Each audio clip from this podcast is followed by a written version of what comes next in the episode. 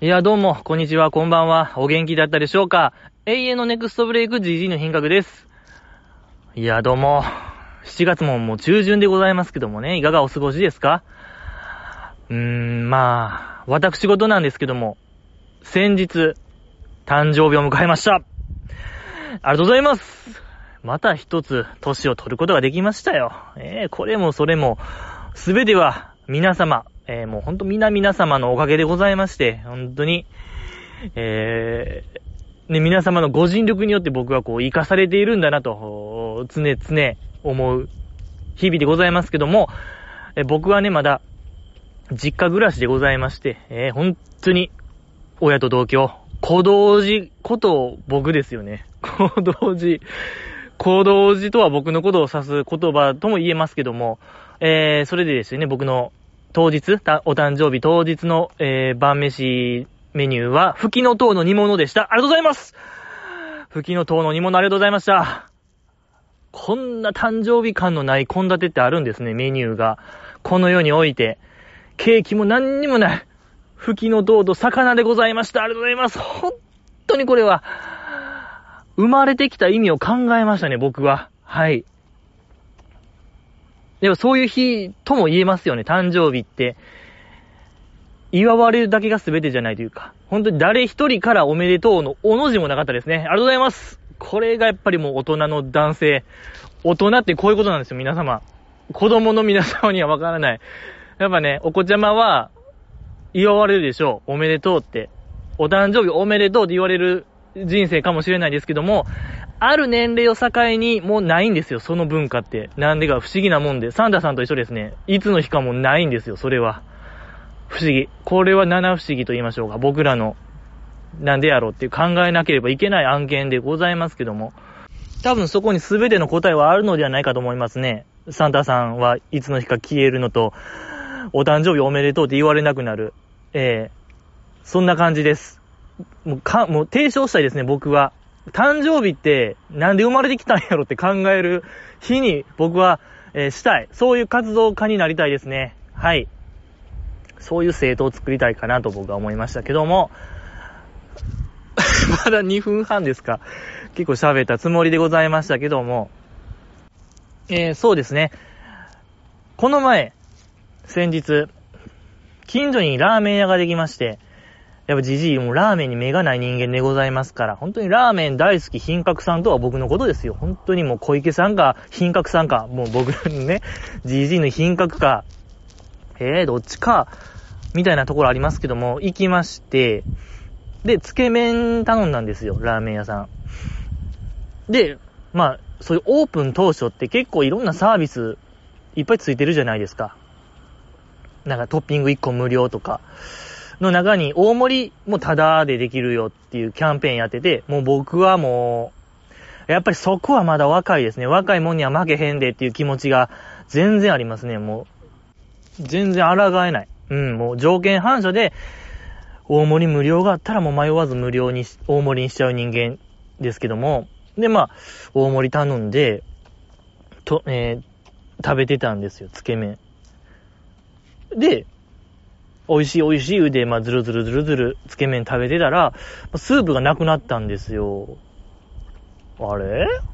いや、まあ、その店の売りが、中太縮れ麺が売りで、いや、そない絡むかな中太縮れ麺って絡む言うけども、スープとよう絡むから縮れ麺にしましたっていう歌い文句ようあるけども、そない絡むかなうじじいは疑問でいっぱい。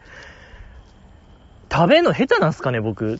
いや、まあ、レンゲとかついてますけど、一口だけですよ、僕。つけ麺のスープすすった。もうそれもレンゲ半分ぐらいよ。で、まあ、なんとなくわかった。あ、麺は大盛りになるけども、このつけ麺のスープは波のままの店なんやと。完全なる欠陥やん、これと。マジか、思って。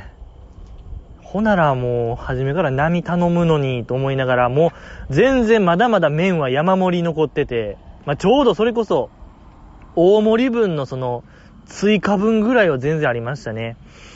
で、まあ、腹くくらなあかんな思って、これをね、お残しするには、お残しするのは飽きまへんで、いう世代でございますから、いやー、まあ、腹くくるか思うて、あたかも、なんか僕は通な人間ですよ、みたいな感じで、この生麺すするしかないなぁ思いまして。んで、まあ、あたかも、はいはい、普通ですよって。これ2でしょみたいな感じで、すすってたんですよ、生麺を。本当に何ですか？蕎麦のね、蕎麦のうるさい人がよう言いますけども、もう、ほんまの蕎麦好きは、ああいう、だ、うん、だしにはつけへんみたいな、生麺で行くんやみたいな、喉越しのシムンやイズムで僕はつけ麺すすってたんですよ、生で。けど、ま、マジで美味しくないというか、これ、あと何口もやらなあかんのっていう絶望感。あんななんか、何やろね、人間の尊厳を踏みじ、踏みにじられた瞬間もまあないでしょう。まあ、すすってて、で、パッとこうカウンター見たら、カウンター席やったんですけど、なんか味変のためのトッピングみたいなのが結構あって、その店。まあ普通に醤油とか、お酢とか、ラー油。だからその他もろもろ。なんかコチュジャン的なもありました。これで、オリジナルつけ麺作るしかないなっていうのに気づいたんですよ、僕は。ああ、もうこれ、そういう、あれかな。なんかそれを売りにしてるのかなとも取れる。うん。僕はそう受け取りましたね、あの店から。何にもそういう提案なかったですけども、張り紙的なやつ。ああ、はいはいはいと思いながら。なんかまあ直感、感覚で なんかスープ作って醤油をベースに、ええ。ー、全く美味しくなかったですね。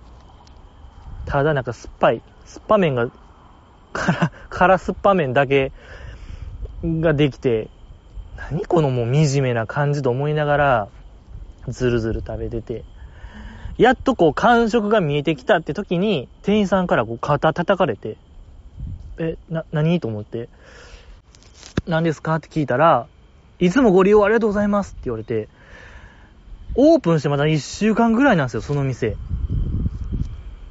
で、まあ僕、初めて行った店ですし、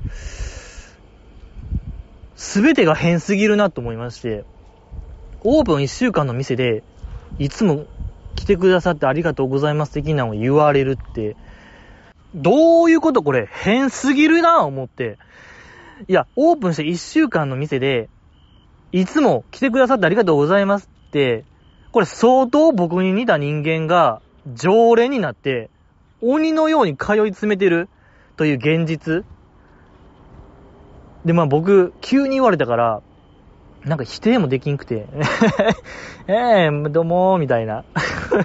希少すぎる返答で、まあ、難を逃れたんですけども、いや、だから思いましたよ。ちょっと、すべてがおかしい店でしたね。うん、僕みたいな人間が鬼のように常連で通ってる。だから、分かりましたよね、そういう。ドッペルゲンガーとニアピンしてると言いましょうか、ほぼ、僕は。あの店に通い詰め、僕も通い詰めたら、多分、いつか会えるでしょう。その、オープンしてまた1週間ぐらいですから、全然遭遇する率はめちゃ高ですよ。うん。ドッペルゲンガーとも会います、僕はこの夏。はい、どうなるんでしょうか。あんまりね、いいこと起きないって言いますけども、ドッペルゲンガーと会っちゃうと死ぬって言いますけども。まあ、でもどうなんでしょうかね。でも、ドッペルゲンガーにはドッペルゲンガーの人生があったわけで、ね、僕と会ったら、多分か、あっちの方も死んじゃうわけでしょ僕も死ぬし。だ、うん、僕しか多分この状況を知らないわけで、これだ僕、会わへんっていうのが、会わへんっていうのも全然選択肢の中にはありますけども、けど会いたいですね。やっぱり、その、近くに、この街に僕みたいな人間が住んでる、こんなも SF な話ありますか？手塚治虫みたいになってきたよ、これ。手塚治虫の漫画みたいになってきたムーみたいになってきた。ムー、ムー知らんけども。あんまり、手塚治虫詳しくないけども、なんとなくで言ってみました。ええー、で、備え通い詰めるほど美味しい店でもなかったよあれ ええいや、ほんま、とんでもない回数いってるでしょ。一週間で、あっこまで言われるってことは、間違いなく、日に2回は行ってますよ。うん。まあまあまあ、ほんと漫画みたいな話でございましたよ。ありん、あるんですよ。皆様も、君の住んでる街にも、君みたいな人間は住んでて、多分君みたいな人生を送ってるよ。だから、彼も誕生日は、吹きの塔とか煮物が出たんちゃうかな。心配。僕は彼を案じますね、彼の人生を。はい。元気に過ごしてくれやって思いました。健やかに生きてくれやって思いましたね。えー、ありがとうございました。ありがとうございました。乃木坂ちゃんの話しましょうよ。あ、乃木坂ちゃんの前に、その、バスラナンバーワン決定戦バスラナンバーワン決定戦の話をするべきでしょう。えー、7月3日ですか。えー、第200回を記念して、乃木坂、どのバスラが、いっちゃん良かったかっていうのをみんなで決める回っていうのを催したんですけども、えー、やっぱり、結果としては、例に漏れず大失敗でしたね。あんな失敗があるんですね。大失敗とはこのことでしょう。ただの失敗とかじゃないですね。なんか、ちょっとしたミスがあったとかではない、本当にもう、開催そのものがなかったみたいな、大失敗でございましたね。当初の予想通りでしたね。皆様の予想通り、大こけ。うん、大こけの企画でございましたね。はい。でございまして、一通お便りがあったんですよ。そう、皆様からね、募集してたんですけども、まあ、いつ、えー、ありがたい。えー、当初はもうゼロの予定やったんでね、読みたいと思います。開催しましょう。だから今から開催しますよ、僕は。決定します。ナンバーワンバスラを。はい。いきまーす。じじいさん、いつもポッドキャストありがとうございます。サボらず毎週更新してください。さて、えー、最高のバスラですが、リリース順で全曲披露された最後の回である、セブンスバスラを押します。ナーチャーの卒業ライブでもあり、乃木坂の第一次黄金期を締めくくる最高のライブだったと思います。いただきました。ありがとうございます。いや、こういうことを待ってたんですよ、僕は。はい。こういうことを、お手本でしたね。お手本例題が来ました。この方は、リリース順で全曲披露された最後の回である、セブンスバスラオス、なーちゃんの卒業ライブ、乃木坂の第一次黄金期を締めくくる最後のライブ。なーちゃんのあれね、はいはい。えー、じじいもね、現地、現、地元大阪でね、開催されたなーちゃんの、えー、ステージバックで見たですね、じじいが。えー、初日かな？確か。初日をステージバックで見たやつでございました。あ、なんかこのタイミングでゴンドラが行くんやとかね。誰よりも早く知れる席。それがステージバックでございましたけども。知れた席でございましたけども。そうね、あのバスラ、あの、堀ちゃんがなんか卒業スピーチするかもみたいな、僕が不安になったやつですね、確か。そうそう、あまりにもそのバレッタ前の演出が、堀ちゃん一人でステージ一人でなんか、独白みたいなする演出で、あれこれ卒業するんじゃんみたいな僕が、すごいテンパった、ドキドキしたやつですね。うん、で、この方。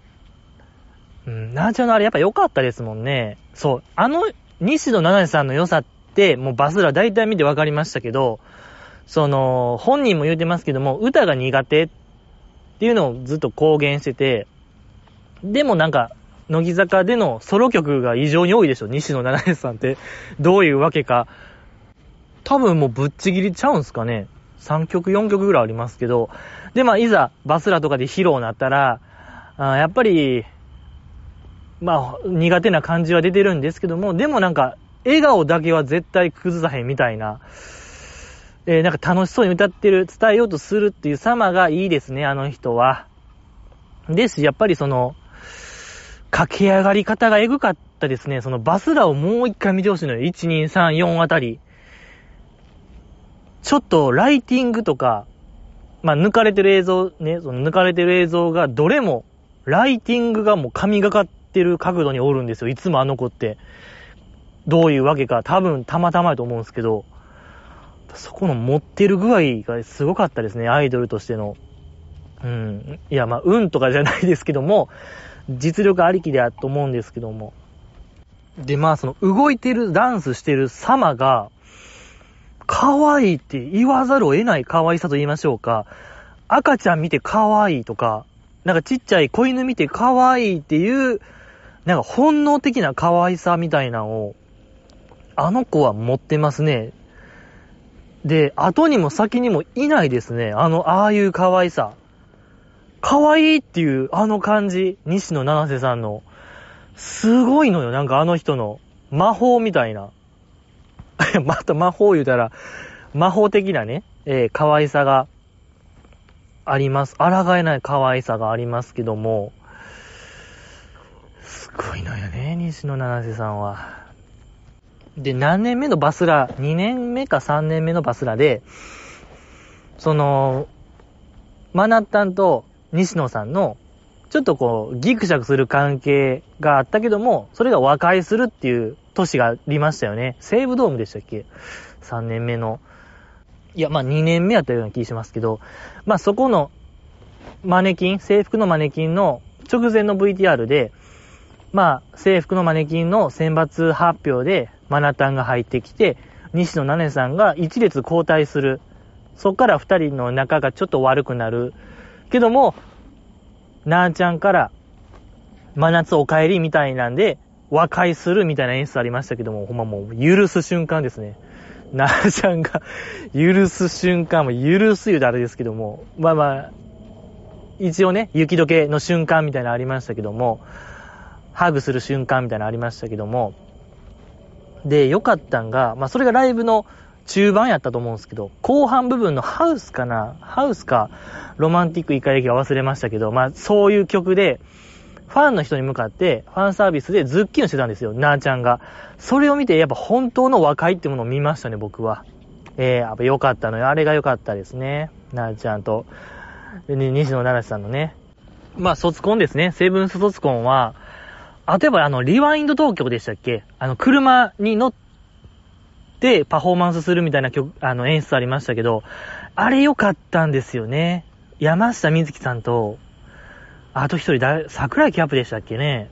と、なーちゃん3人でリワインド同期はあれ、完成形のや来ましたね。ほんまシティポップの完成形みたいな見ましたよ。あれは良かった。うん。やっぱその東京パソコンクラブの主題歌でもありますけど、リワインド東京。あの曲やっぱいいですね。なんか今来てるんでしょ？そういうシティポップが。えー、来てるっていうんだったらやっぱあの曲を、もっとガンガン押してほしいですね。なんか。うん。よかった。素晴らしかった。では、ノミ、ノミネート1ですね。これが、はい、候補1、セブンスバスラ、西野七瀬さん。あ、でもやっぱあの、やっぱ堀ちゃんも良かったですよね。セブンスバスラの、えー、失恋お掃除人ですか。あの、若月さんから、直々指名されたね、工事中で。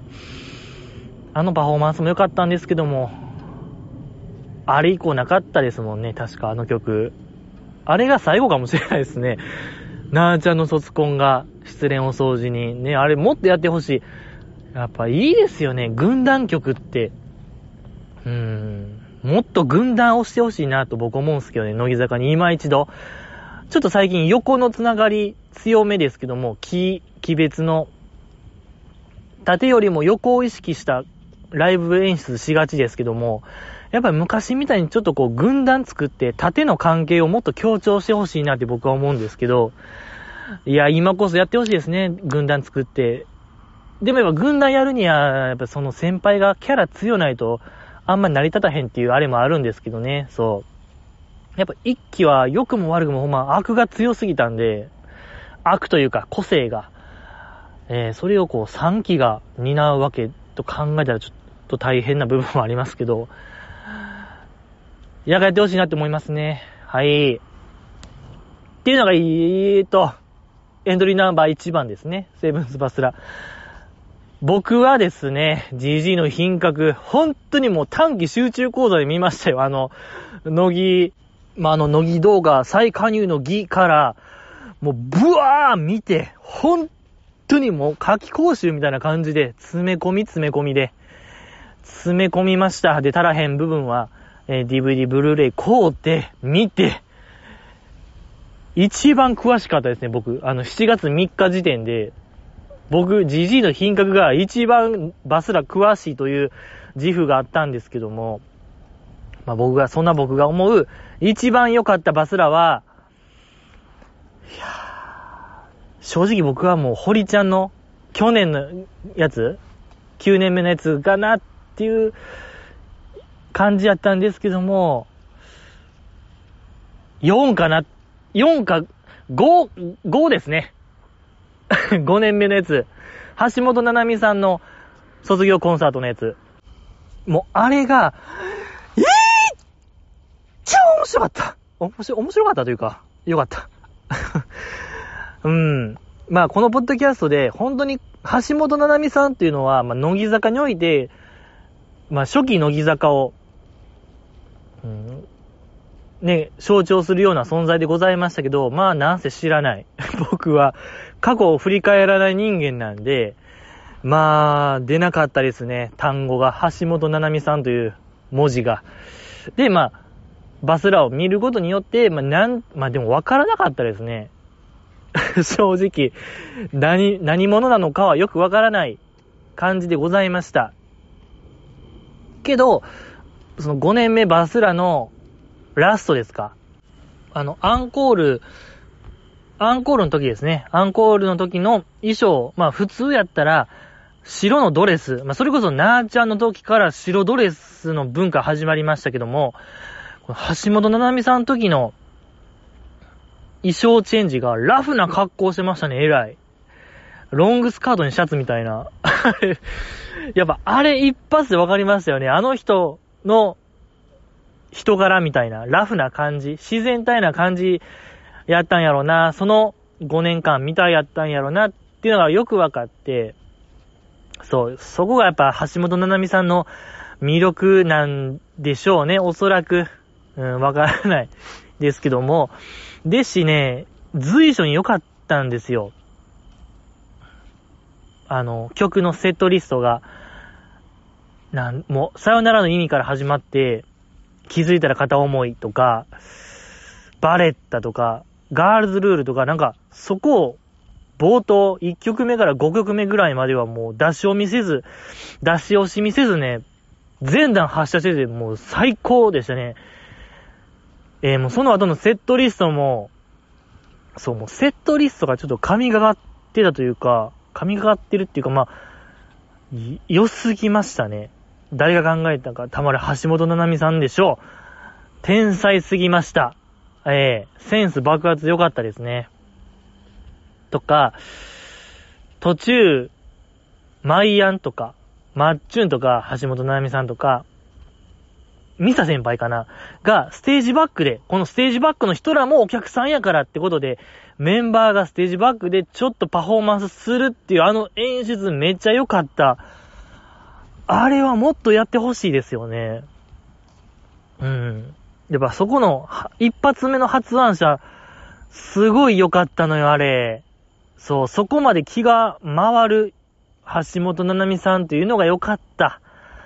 ええーでね、ちょうどその、第200回記念の生配信のが、する日が7月3日でね、七海の日で、ファンの人らがすごいお祝いする日なんでしょ？この7月3日っていうのは、橋本七海さんを。っていうのもあって、5年目っていう予定やったんですけども、ちょっともうこのざまでございました。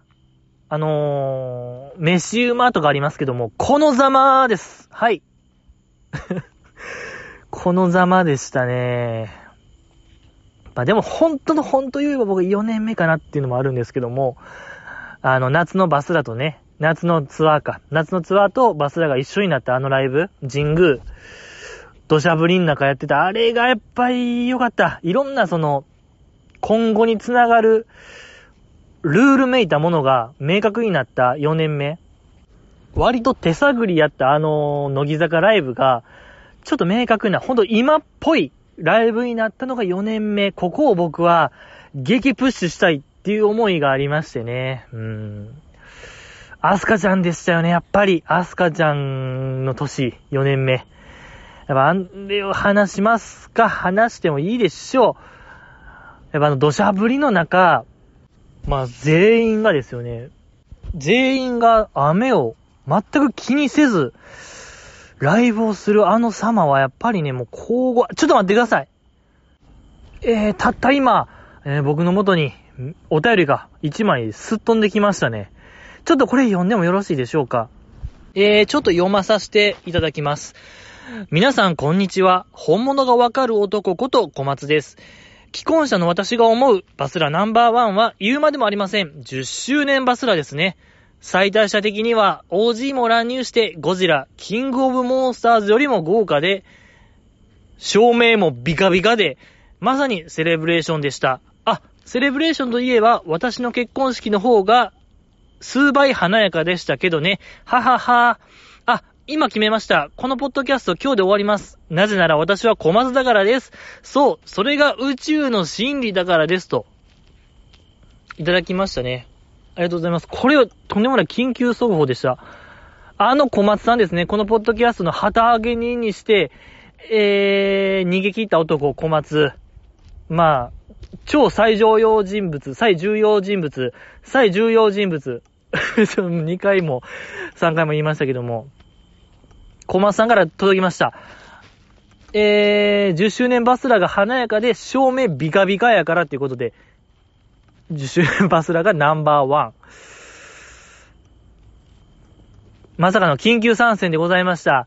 えー、では発表したいと思います。ナンバーワンバスラを決めます。じゃあ、もう時間もあれなんで、出揃いました。いいちゃん良かったバスラは、ブル10周年バスラーやっぱり小松さんのこの一票はでかかった。やっぱり。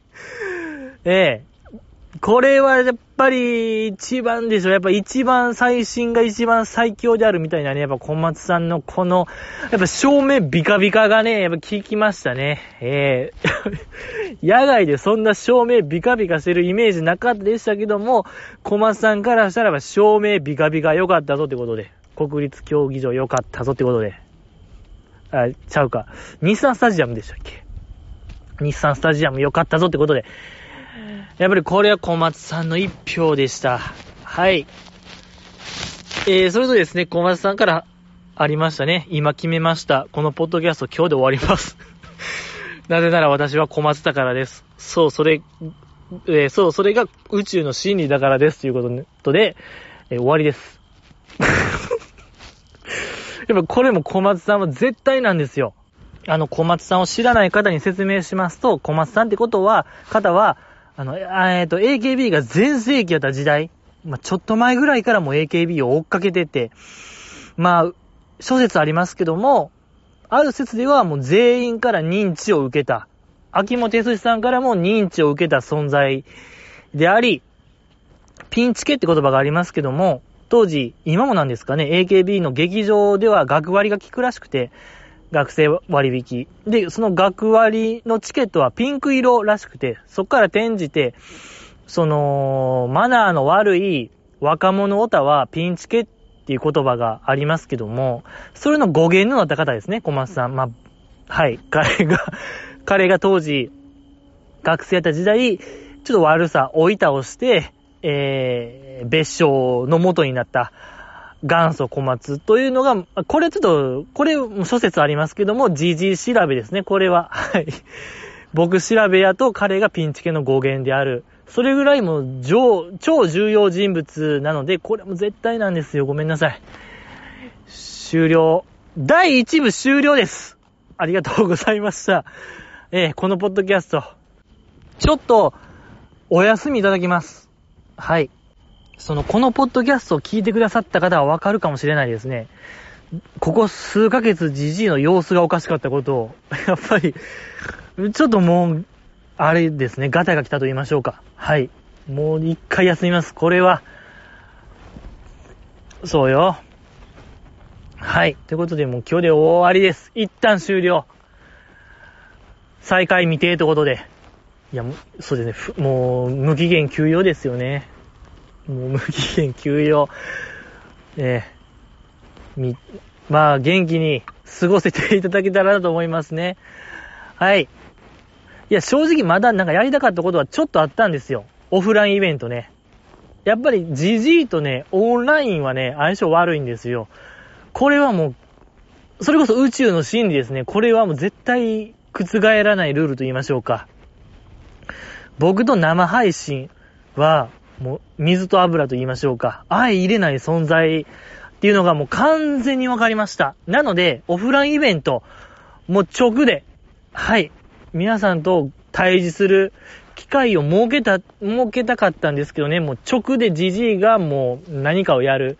それこそイントロクイズとか、やりたかったですね。うん。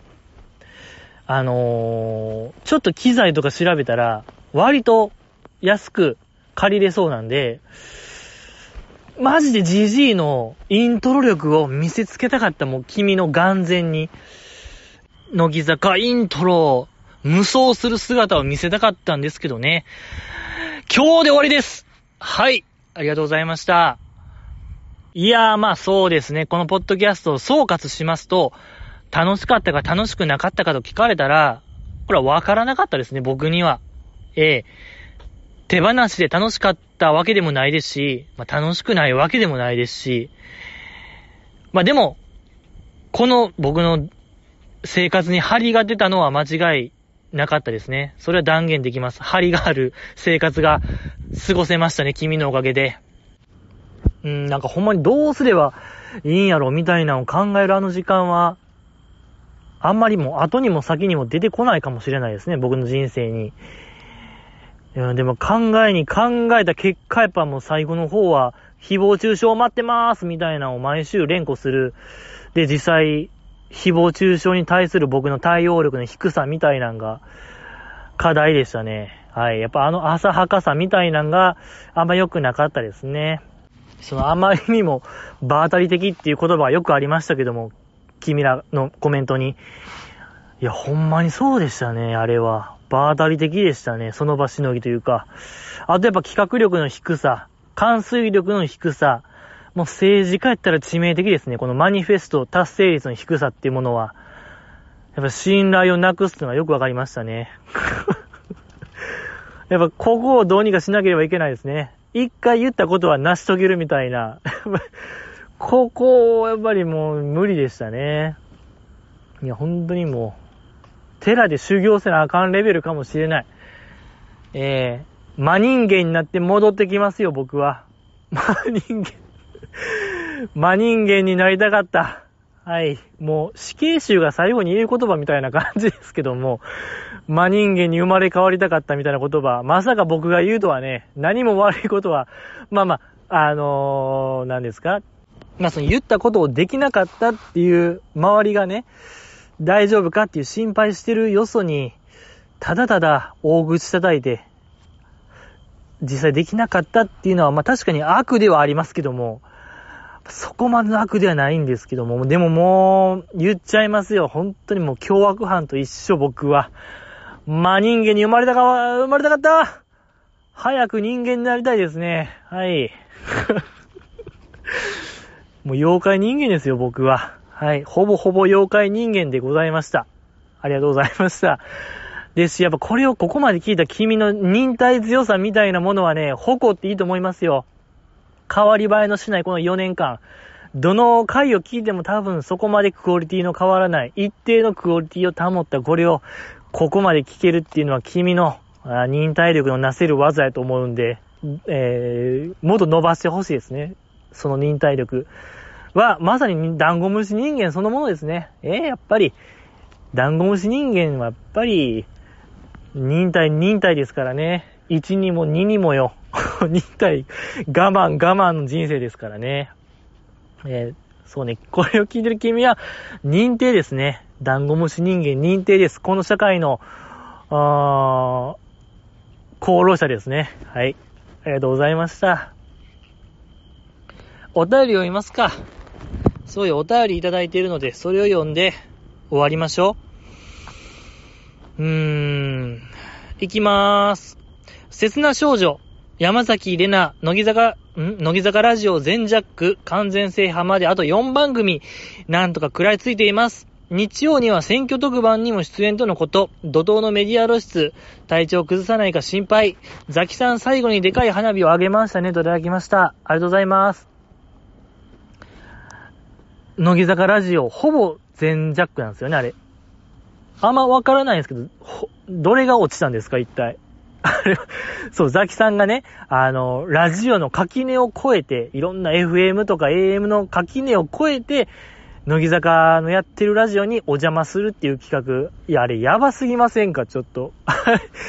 あの、まあ、本人も言ってましたけど、卒業が結構急に決まったみたいな話してましたけども、に、えー、卒業する日にちがね。で、あの企画をぶち上げた。それにあの数の大人が動いたって考えたら、やっぱそのラジオ界に対する影響力のデカさみたいな、すごいよ、ザキさんって思ってる以上に。マジでもう、伊集院さんと一緒ちゃいます？ほぼ同レベでしょ。あっこまでの影響力を持ってる人間って、まあそうそういないよ、ラジオに。まあでもその腹をくくった感見えましたけどね、あの企画を最後にするってことは、やっぱもうラジオで生きていくっていう覚悟が見えてすっごいいいですね。うん、ちょっとだから僕も聞いてますもん。普段は聞かへん。あの、ザキさんの、ザキさんじゃないわ、マナッタンのあの、卒業アルバムに一人は、卒業アルバムに一人はいそうな人を探すラジオみたいなね。卒ラジ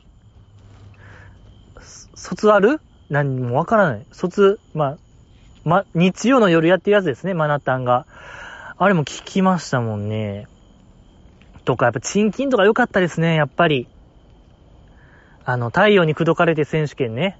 あの うん、イントロ部分誰が上手に言えるかみたいなめちゃめちゃ面白かったですけども、僕は、レコメンがやっぱ一番なんか、チューニングがあったというか、あのザキさんの、なんか、性質？性質というか、気質にあったラジオでよかったですね。うん。いやー、ザキさんね。いやいや、僕は待ってたんですけども、あの企画がぶち上がった時、やっぱこのポッドキャストも、もう結構4年ですから、歴史ある、ね、音声メディア、ね、ポッドキャストもラジオやと僕は思ってて、いつ連絡来るか、もう肩温めてぶん回して待ってたんですよ、僕。もうブルペンでほんまにもう、肩温めてたのにちょっと来てないですね。うん、いや、クイズ女王や言うてますけど、歴女や言うてますけど、いや、僕もたびたび、ほんまにたびたび言ってますけども、クイズ部首相としてのメンツがあるんで、ほんまに得意なんて聞きたいよ。あの人に、ザキさんに。ねえ、あんな華やかなとこでクイズしてますけども、もう僕なんてほんまにもうか、もう街角クイズ人間。もう街角でもないよ。本当にもう河川敷、河川敷ラジオ、河川敷河川敷クイズ人間として、ほんまストリートを見せたかったですね。僕のストリート、ストリートクイズ、ストレ、ストもうちょっとろれ終わったんですよ、僕の。はい。もうさっきから。完全にもう酔いが回ってるんでね。はい。言いたいことはわかるでしょ。もうそういうシステムにしますか。言いたいことはわかるでしょっていう一言で全てを僕片付けようかな、これから。君らの理解力に全てをかける、もう、音声、音声メディアとして終わってますけど、うん。やっぱりもうそこにかけます。君らの理解力にかけます。言わんとすることはわかるでしょ、じじいの、ここの話ね。終わり。はい。いや、ザキさんよかった。いや、ほんまになんか忘れられへんセレモニーになりましたよね。あのザキさんの、ええほぼ全弱。かきちゃんのやつが落ちたんですかねスクーブロック。とか、あまあ、早川ちゃんのやつもやってないか。なんか文化人と喋るやつとか。ああ、そこかな。あ、とかで、あの、あの子か、でんちゃんのやつも多分出てないですもんね。名古屋のやつとか。とか、佐藤里香ちゃんのね、岩手の NHK のやつも多分出てない。そっかそっか。まあまあ、じゃあ、ほぼほぼ全ジャックでしたね。でございましたけども、なん、ありがとうございました。選挙特番にも出てましたね。うん。はいはいはい。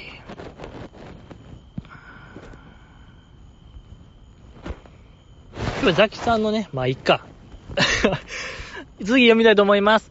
バイコロ丸。じじいさん、そろそろ30枚目シングルの選抜予想お願いします。前ツは、えーこの30枚目シングルの夏曲を引っ提げてのツアーになると思うのですが、どうですか？それでは僕のフロント5名の予想です。アスカセンターを挟んで、水木、あやねちゃん。両サイドにカッキーと5期から、にゃんにゃんにゃぎ、いかがでしょう？新4期から我らがゆみきちゃんが入って19番ポジの20人体制です。あとはじじいさんよろしくね。ラビットのシーズンレギュラー乃木坂外れましたね。といただきました。ありがとうございます。いや、これが、7月9日に来てて、土曜ですか？そう、あの、シングル発表直前に来て、そう、この方が割と最速予想してるんですよね。そうそう。いや、すごいですね、この方の読み。読みすごいのよ。うん。でもこの方の予想やと、アスカちゃんがセンターで、みずきちゃんとあやねちゃんで、カッキーと井上なぎちゃんがフロントやってるんじゃないかっていう予想でございましたけども。予想していいですか？僕、ジジイの品格。アスカちゃんじゃないと僕は思いますね。確かにこれを、まあ、この先見の明は凄すぎましたけども、まあ、その新しい夏曲を引っ提げてのツアーやったら、アスカちゃんじゃないような気するんですよね、僕。演出上、ライブの演出上、その新曲もアスカちゃんやると、まあやっぱアスカちゃんと言ったら、裸足でサマーっていう、でかすぎる切り札があるんで、多分別の子がやって散らすような気するんですよね。土地土地で、多少演出変えたいと思うんで、うーん、別の子がやるんちゃうかな。やっぱいろんな選択肢があった方が、いろんな子がやってた方が、センターやってた方が、ある程度幅が出るというか、なんか、神宮みたいな今日、な、な、どこでや、野外、大阪どこでしたっけ？大阪、大阪城ホールでしたっけ？だから、大阪みたいなのを、情報みたいな。情 報大阪城ホールを略し方知らないですけども、まあ、情報みたいなのを、アスカちゃん一人が担うのは、うーん、なんか多分、荷が重いというか、味気がないんで、多分なんか、うん別の子がやるんちゃうかなと思うんすけどね。だから、誰やるんですかね。まあ多分でも3期生、4期生でしょ？多分。誰かな？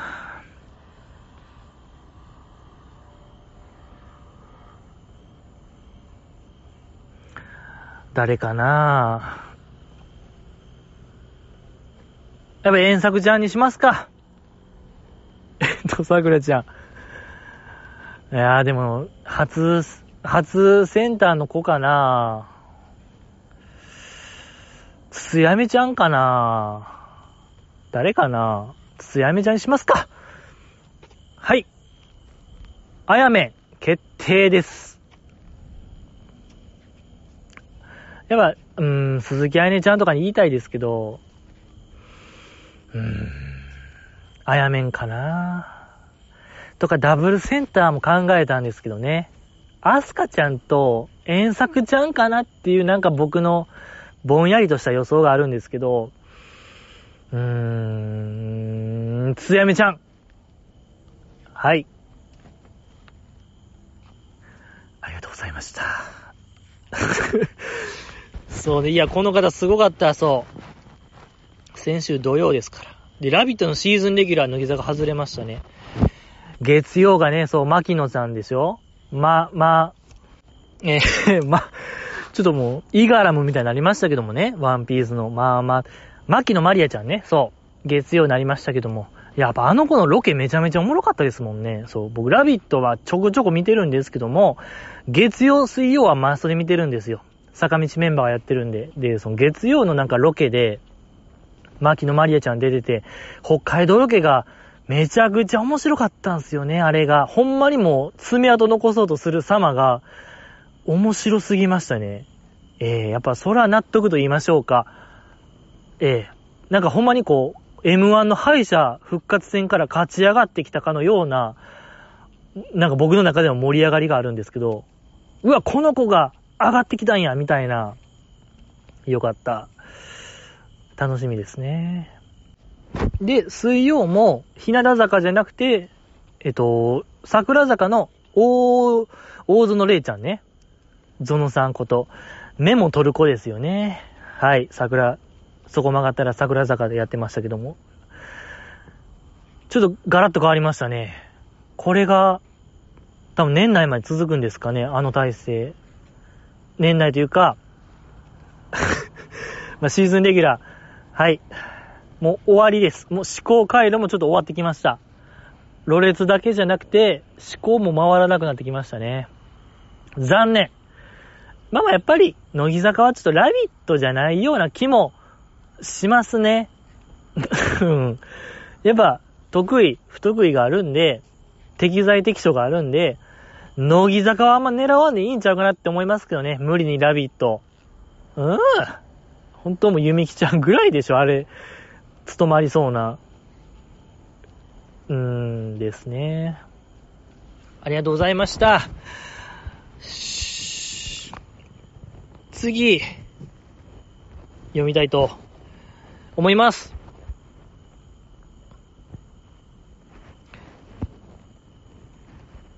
えー、栄光の架橋さやか。セイラ大丈夫かな？意外とメンタル弱かったんかな？昔からお芝居やりたいって言ってたのに、でもあんなことがあったら確実に乃木坂のお芝居枠減るよね。そのことがまたプレッシャーになるよね。責任感が強いだけに心配やなぁといただきました。ありがとうございます。早川セイラちゃん。うーん。やっぱり僕らの知らん苦労がいっぱいあるんでしょうね、アイドルって。そうよね。本当に。いや、改めて分かりましたよ。あの、あバスラですか？見続けた結果、やっぱりもう、全員をつかむのは不可能ですね。乃木坂という、あの、規模のデカさ。誰一人つかめてないんちゃうかなあの、乃木坂って何なのかを。もう、今野さんも、秋元康さんも多分つかめてないですよ。あれは何なのか一体。乃木坂って何よ？乃木坂どこありましたけども、乃木坂って何？始まります。はい。早川ちゃん。そうね。でも、乃木坂のお芝居枠ってあるんですかね？あれってどうやって決まってるんですかね？よく乃木坂の子が舞台出てますけど、あれ何なんですか？ちゃんとオーディションとかを経て、やってるんじゃないんですか？その、いくちゃんのエピソードで有名なやつありますけど、そういうスタッフとかメンバーに内緒で、もう自分で願書出したみたいな、プロフィールをいろんなオーディションに送って、オーディション勝ち抜いて、なんかレミゼとかを勝ち取ったみたいな話ありますけど、そんな感じじゃないんですか？やっぱメンバーもある程度オーディション受けてるのじゃないかなと思うんですけども。いや、まあでもやっぱ頑張りすぎでしたね。ちょっと早川ちゃんが。うん。やっぱ今思えば、そのなんかサービス精神みたいなのが強すぎた子でしたからね、あの子は。4 46時間テレビのあの、乃木坂配信中とかを見る限り、やっぱ他の子よりもその精神強めの子ですから、あの、料理のやつね。なんか3分に1回罰を受けながら料理するってやつも、やっぱなんか結構、シビアな感じと言いましょうか。誰よりも体張る感じを率先してやってるのがしんどかったんでしょうね。いやでもそう考えたらやっぱ、見れないですね、もうなんか。いや、見れないというか、もうなんか考えながら見ちゃいますよね。やっぱあれがあると。富里ちゃん大丈夫かなってあれ。うーん。まあ、でも大丈夫ですけどね。あの子は大丈夫そうですけども、いやけどやっぱわからないんですよね。やっぱあれを見ると、もう早川ちゃん見ると、うーん、もう考えさせられるよ、本当に。いるのかって、この世にバラエティでいるのかって考えさせられる、ね、あやつでもございますけども。いや、ほんとあの子がよく言ってた、愛が足りひんは、いや、ほんまに足りひんのかもしれない、あれって。心の SOS を発してたのかもしれないから、やっぱ僕らはどんどん伝えていくべき、もう義務が発生しましたよ。ええ真に受けよ。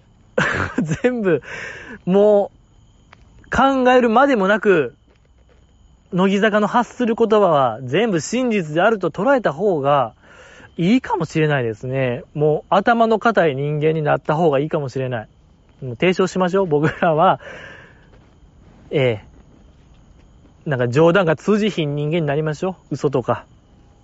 彼女が言ってることはもうすべて本当のこと。ええ笑ったらいけない。愛が足りひんで笑ったらほんまにも僕が肩パンするぐらいのもう徹底したいですね。ええ風紀委員になりたいなと思いました。ありがとうございました。次、えー、読みたいと思います。出たよ。レボ募集しておいて、本当に送ってきたら処理できずに困り感満載で 見てないから知らんとかっていただきました。ありがとうございます。いやー、ありがとうございます。あれですね、ミニライブでしたっけ ?29 枚目シングルの。いや、もう、イマジナリーライブですよ。あれは僕からしたら、本当に。いや、困ってましたか、僕？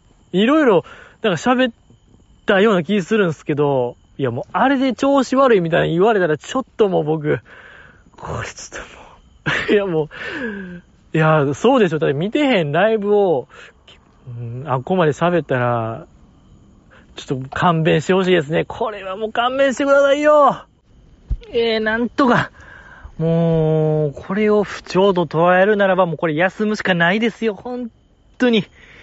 休みましょう。これはやっぱ一回休んだ方がいいよ、じじいも。うん。休ませていただきます。いや、あれ調子良かったんですけどね、僕的には。いや、本当にこう、こっちの意図を100%伝えるっていうのは本当に難しいことでしたね。えー、いやでもやっぱ、うん、ただのやっぱいじり、いじりやのに僕が今の返答をするっていうのもまた、間違ってるっていうあれ、可能性もあるので、これ本当にもう一回寝ます。寝ますよ、じじい。寝ます。ありがとうございました。寝ます。お、結果寝ます、僕は。はい。次読みたいと思います。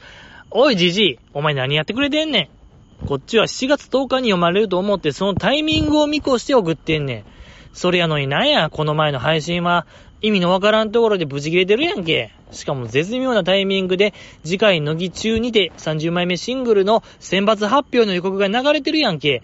つまり、このお便りを読んでる時には、過去配信してる時には、すでに選抜の結果が分かってるっていうのに、間抜けなお便りの内容と捉えてるやんけクソがお前の言ってる、えー、俺の言ってること分かる？意味を理解できてる？もうええわ。お前とは縁を切るから。さよなら。背中には気をつけろよといただきました。ありがとうございます。えー、怒ってましたよね、この方。すごい。とにかく怒ってました。まあ、この方的には、そうね、やっぱさっきのもう見越して送ってるのに、絶対もうそろそろ選抜発表が来るっていうのを、見越して送ってるのに、どうせじじまた変な時に更新するやろ、みたいな器具があったんですけども、はい、じじもスクランブル発信しましたよ。今日はもう緊急でやらさせていただきました。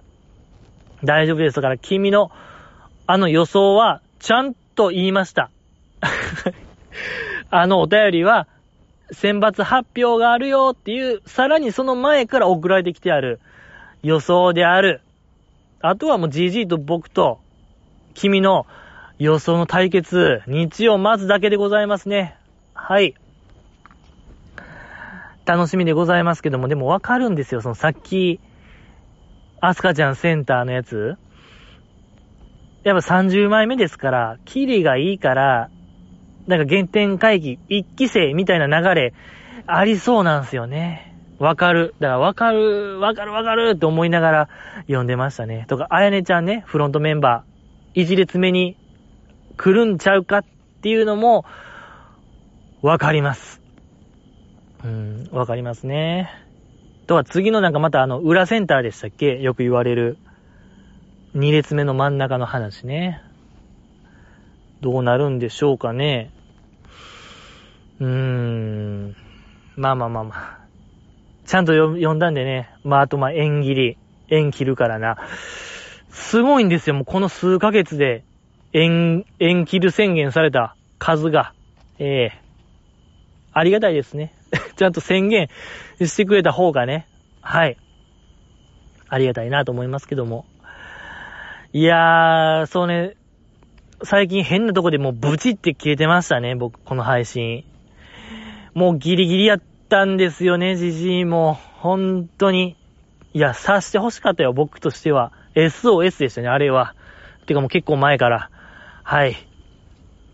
なんか、持つかなと思ったんですけど、メンタル、メンタルというか、いろんな問題、いけるかなと思ったんですけども、ギリギリいけなかったですね。えー、ありがとうございました。あー、次、読みたいと思います。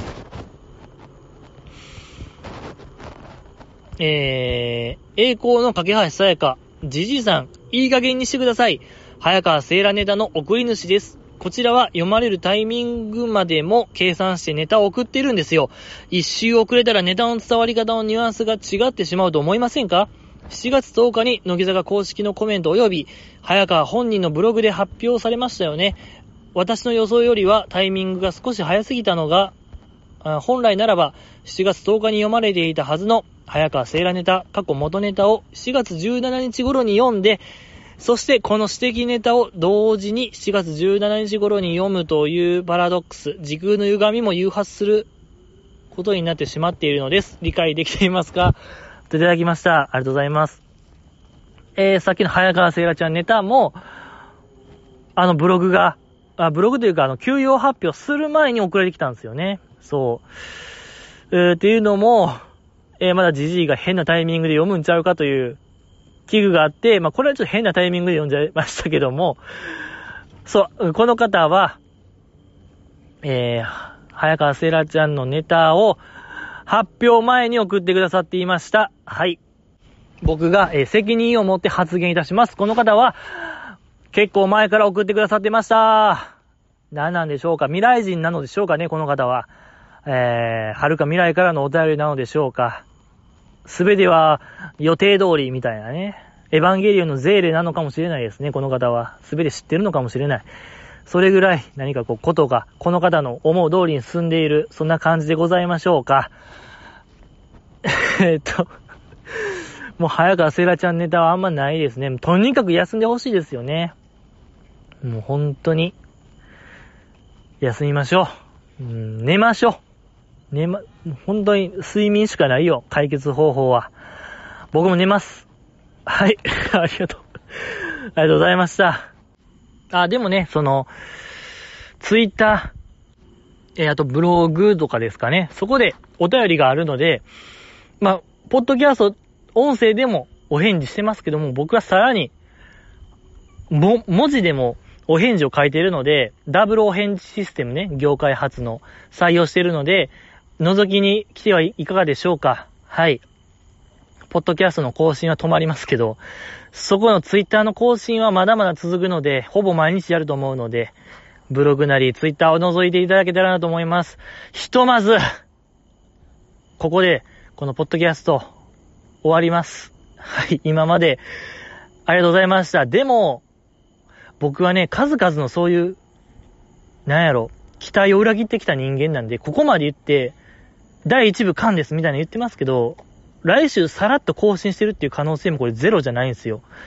はい。正直、ここ数ヶ月がめちゃめちゃしんどかったんですよ、僕。えー、それがちょっと山越えた感あるんで、正直回復したっちゃ回復してるんですけども、はい。可能性ゼロじゃないですね。僕のことなんで、すべての裏、期待を裏切ることに定評があるので、今までのがすべて不利かもしれないですね。なんか全てがなかったかのように、来週続行してる可能性もゼロじゃないので、もうわからないんですよね。僕にもわからない。いや、そういうのないですか？やっぱ自分のことがわからない人生やなっていうのもあるんですけども、なんか自分のことは自分がよく知ってるみたいな話ありますけども、いや、やっぱ自分がわからないんですよね、僕は。えー、自分探しもしましょう。はい。とりあえず、今までありがとうございました。続ける気はあるので、また何かあればご一報ください。ありがとうございました。